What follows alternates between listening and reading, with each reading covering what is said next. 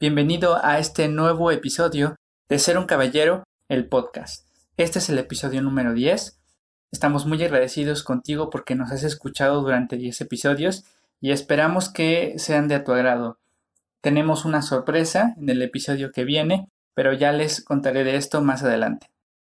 El día de hoy quisiera que reflexionáramos en algo. ¿Qué crees que respondería un hombre si le preguntas qué significa ser un hombre? Es irónico cómo muchos de nosotros luchamos por ser hombres y rechazamos todo aquello que según nosotros no es de hombres, no pertenece a esa categoría, sin siquiera tener una idea clara de lo que realmente significa ser un hombre. Yo te apuesto a que si le preguntas a los hombres qué significa ser un hombre, 99 de cada 100 te van a responder que ser un hombre significa ser fuerte, valiente, cumplir tu palabra, llevar comida a la mesa, etc. Lo que va a suceder es que 99 de cada 100 van a asociar una cualidad positiva al significado de ser un hombre. Según esto, si tú en lugar de trabajar te dedicaras a las labores domésticas, entonces ya no eres un hombre. ¿De verdad piensas que todos los hombres son fuertes? Bueno, pues esto es de lo que vamos a hablar en el episodio de hoy. Así que antes de comenzar tu viaje, revisa tus espejos, revisa la ruta por la que vas a ir, ponte el cinturón de seguridad y en cuanto tengas todo listo, comenzamos.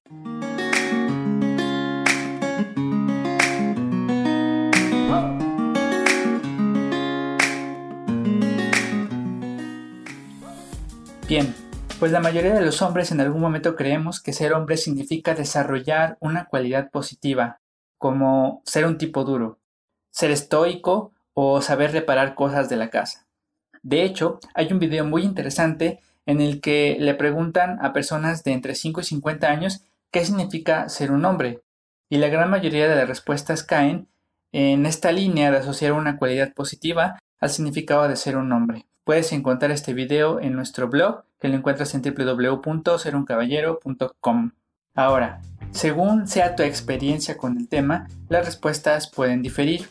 Tú, mi querido amigo, como has escuchado los episodios de este podcast, ya sabes que ser un hombre puede significar muchas cosas, de acuerdo con diferentes tipos de masculinidades y con la idea que tú tengas de qué significa ser un hombre. Pero hoy nos vamos a enfocar a reflexionar si es cierto que ser hombre significa tener cualidades positivas y qué implicaciones tendría ese enfoque. Supongamos que tú y yo nos ponemos de acuerdo en que ser un hombre es mantener a la familia, es decir, para ser considerado un hombre debe ser capaz de generar dinero suficiente para poder mantener dignamente a tu esposa e hijos. Eso implicaría, por pura lógica, que si no puedes mantener a tu familia, entonces no eres hombre. Por lo tanto, si un día te quedas sin trabajo, digamos que por una pandemia mundial, y si durante ese tiempo no recibes ingresos, entonces en ese momento ya no eres un hombre. Y si después de que pasa la pandemia recuperas tu trabajo, entonces vuelves a ser hombre. Según lo acordado, perderías tu categoría de hombre y después la recuperarías, por lo menos mientras tengas trabajo. Pero, ¿no te parece un poco ilógico que ser hombre es un rasgo que un día tienes y al otro día ya no? Creo que coincidirás conmigo, querido escucha, en que ser hombre no es algo que pierdes un día y recuperas al otro, ser un hombre debe ser algo que esté en nuestra naturaleza masculina y definitivamente no puede depender de cosas externas como esta capacidad de mantener a tu familia. Además, si pensamos en todos los hombres que por cualquier situación se han dedicado a las labores domésticas, ellos no serían hombres. Pero eso no es todo. Si seguimos pensando en esta línea, esto de que ser hombre significa mantener a la familia, ¿qué implica para las mujeres? Esta postura conduce directamente a pensar que las mujeres no pueden mantener a la familia porque si lo hacen, entonces ya serían hombres, o por lo menos serían más hombres que aquellos que no están trabajando, que no tienen esa capacidad. Y bueno, la contradicción se cuenta sola. Todos conocemos al menos una gran mujer que sacó adelante a su familia sin el apoyo de ningún hombre, y eso no la hace más hombre ni menos mujer. Entonces, ser un hombre no puede limitarse a la capacidad de mantener a la familia. Y esto es solo un ejemplo. En realidad se puede llegar a exactamente la misma conclusión con cualquier atributo que decidamos que corresponde con la categoría de ser un hombre. Por lo tanto, igual que hay hombres fuertes, también hay mujeres fuertes y hombres débiles. Igual que hay hombres que son valientes, también hay mujeres valientes y hombres que son cobardes. Cualquiera que sea la cualidad que decidas asociar con ser un hombre, hay una mujer que también la tiene y un hombre que no tiene esa cualidad. De la misma manera, atribuir a los hombres alguna cualidad negativa conduce exactamente al mismo resultado. Si decimos, por ejemplo, que ser hombre es ejercer un dominio sobre los demás, entonces si un hombre pierde o disminuye su poder, su capacidad de dominar, entonces también pierde o disminuye su cualidad de hombre. Y también implicaría que ninguna mujer ha podido, ni puede, ni podrá jamás ejercer dominio ante ningún hombre, porque si no, esta mujer dejaría de ser mujer y se convertiría en hombre.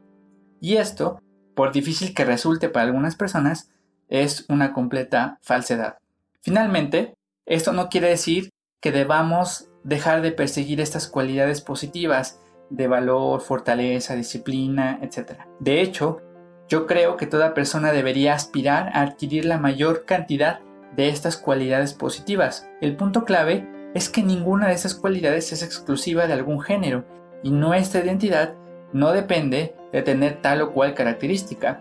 Nuestra identidad debe de estar fundamentada en algo más universal, más profundo y más propio de nuestra naturaleza. Pero de eso ya hablaremos en los próximos episodios.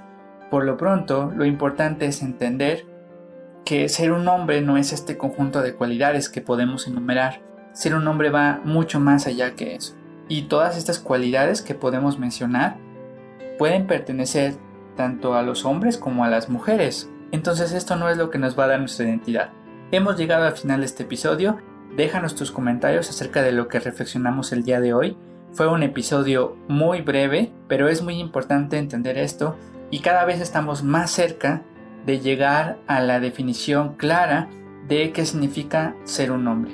Ya sabes que puedes encontrar todo nuestro contenido para ser un caballero en www.seruncaballero.com. Nos encuentras también en diferentes redes sociales, en Facebook como Ser un Caballero Oficial México, en Instagram encuentras como alan.villa70, tenemos una cuenta de Twitter que es Ser Uno Caballero, tenemos un perfil de Pinterest también que es Ser un Caballero.